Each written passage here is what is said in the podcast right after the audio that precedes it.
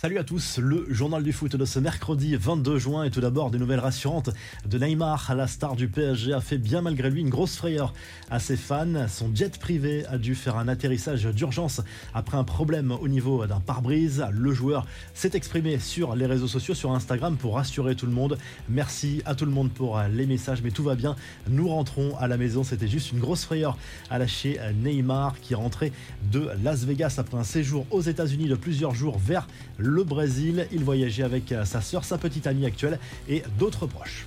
Les confidences de Nasser El Khelaifi, le président du PSG, accordé des interviews à différents médias et notamment au journal Le Parisien. Il en a profité pour faire le point sur le dossier du futur entraîneur et assure qu'il n'a jamais discuté avec Zidane.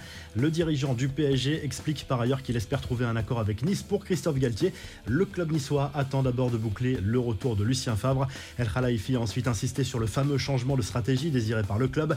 Aujourd'hui, nous devons surtout être réalistes. On ne veut plus du flashy, du bling bling. C'est la fin des paillettes. On veut des joueurs qui aiment le club qui aime se battre, qui aime gagner, celui qui veut rester dans son confort, qui ne veut pas se battre, il restera de côté, a prévenu le président des champions de France. Difficile de ne pas y voir un message adressé à certains joueurs, Neymar en tête, il a d'ailleurs été relancé par Marca à ce sujet.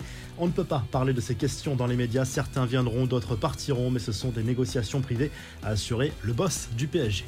Les autres infos et rumeurs du mercato, c'est une recrue de choix pour le Bayern Munich. Sadio Mané a signé un contrat de 3 ans en faveur du club bavarois. Il quitte officiellement Liverpool après 6 saisons passées chez les Reds. Ousmane Dembélé est lui toujours aussi insaisissable. Difficile de savoir quel sera le futur club de l'international français. On rappelle qu'il sera officiellement en fin de contrat le 30 juin et malgré les efforts du Barça, aucune prolongation en vue. Chelsea, qui convoite Dembélé depuis des semaines, commence également à perdre patience face aux exigences de son entourage. Le joli coup de Monaco, les dirigeants du club du Rocher ont trouvé un accord avec Liverpool pour une somme de 15 millions d'euros pour recruter l'ailier japonais Takumi Minamino. Mario Götze lui retourne en Bundesliga, parti de Dortmund pour le PSV Eindhoven en 2020. Le milieu offensif allemand rejoint Francfort où il vient de signer un contrat de trois saisons.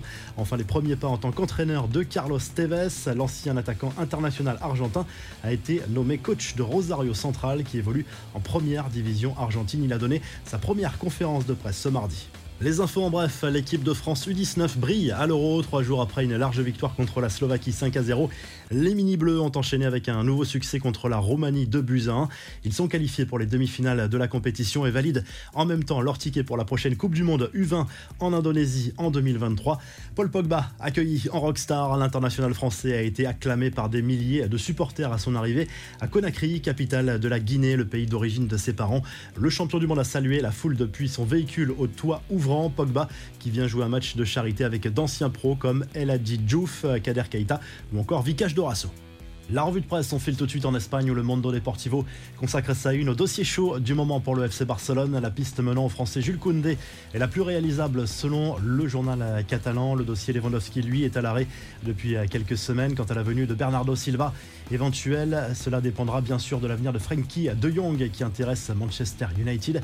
Du côté du journal Marca, on consacre sa une à Nasser El Khelaifi qui a également accordé une interview au journal pro madrilène et le président du Paris Saint-Germain en profite pour établir certaines vérités, notamment à propos de ce contrat proposé par le Real Madrid qui serait supérieur à celui du Paris Saint-Germain. Le président du PSG qui explique aussi qu'il a refusé une offre de 180 millions d'euros l'été dernier du Real Madrid parce qu'il était persuadé qu'il allait pouvoir conserver Kylian Mbappé. Et il en profite aussi pour placer un gros tacle à Javier Tebas, le président de la Liga, l'invitant à se mêler de ses affaires. On sait qu'il critique beaucoup le Paris Saint-Germain depuis quelques saisons maintenant. Et puis du côté de l'Italie, la Gazette dello Sport se penche sur le mercato de l'Inter et confirme l'arrivée de Romelu Lukaku du côté du club lombard ou plutôt le retour de l'international belge. Un accord a été trouvé avec Chelsea pour un prêt payant de 11 millions d'euros, bonus compris. L'entraîneur Simone Inzaghi a lui prolongé son jusqu'en juin 2024 avec les Nerazzurri. Si le journal du foot vous a plu, n'hésitez pas à liker, à vous abonner pour nous retrouver très vite pour un nouveau journal du foot.